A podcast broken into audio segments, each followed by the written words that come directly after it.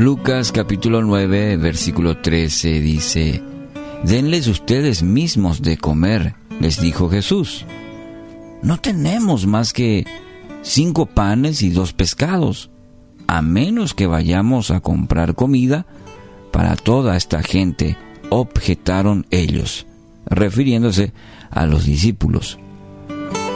Jesús pasó el día enseñando, había sanado enfermos, los discípulos fueron testigos del obrar de Dios en miles de personas ese día.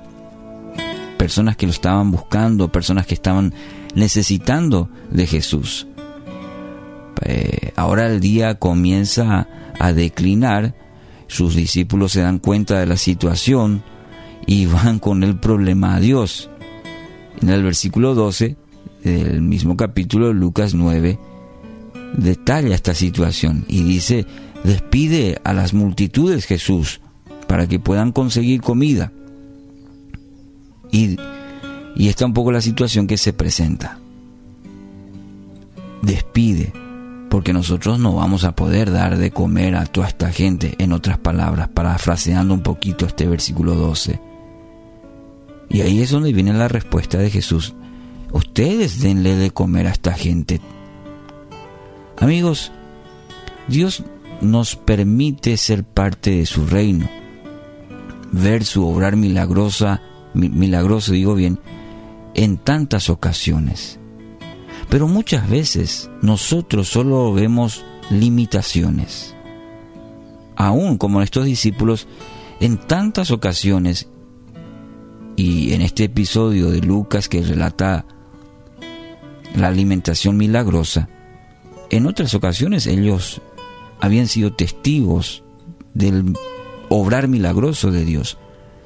Pero constantemente pareciera ser que los discípulos ven limitaciones. No tenemos, fue la respuesta. Nosotros no tenemos como forma ni recursos para darle de comer a tanta gente. No tenemos. Nos justificamos que no podemos o que tenemos muy poco.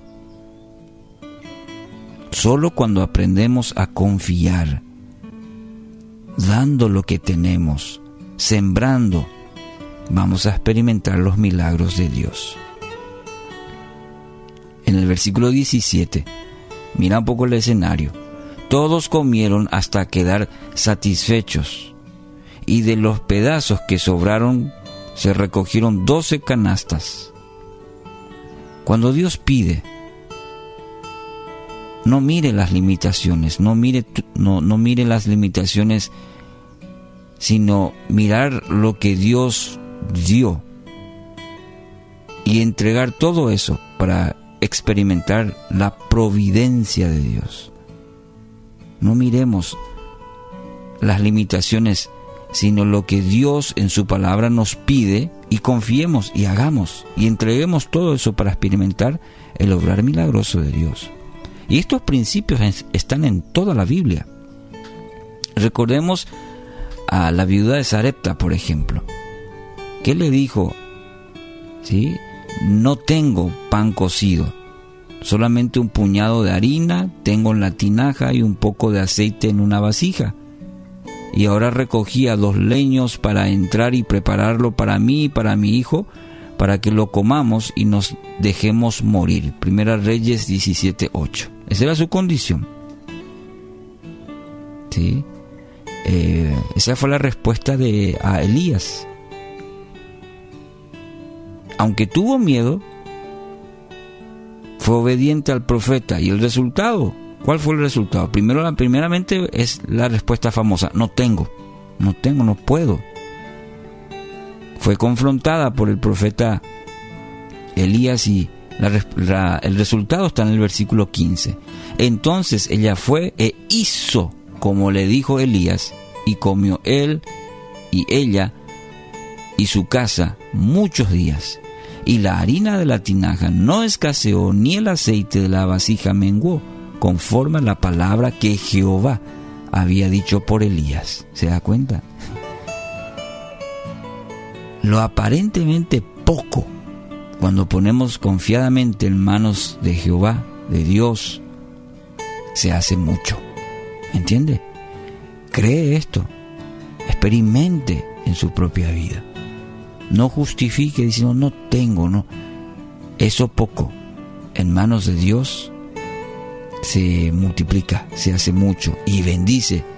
Y eh, interesantemente, no solamente a la persona, sino su entorno, como la alimentación de los cinco mil, como, como en el caso de la viuda, que creyeron y aunque en momento dudaron, fueron obedientes. Y así será también sobre su vida hoy. No es lo que usted pueda producir, es lo que usted pueda obedecer confiadamente en aquel que todo lo puede y que hoy le invita a hacer su mano, sus ojos y pies en un mundo tan necesitado. Así que hoy ponga en práctica estas palabras. ¿Qué acciones prácticas podría hacer hoy para ser un dador alegre, para experimentar el hecho de ser de bendición también, un canal de bendición?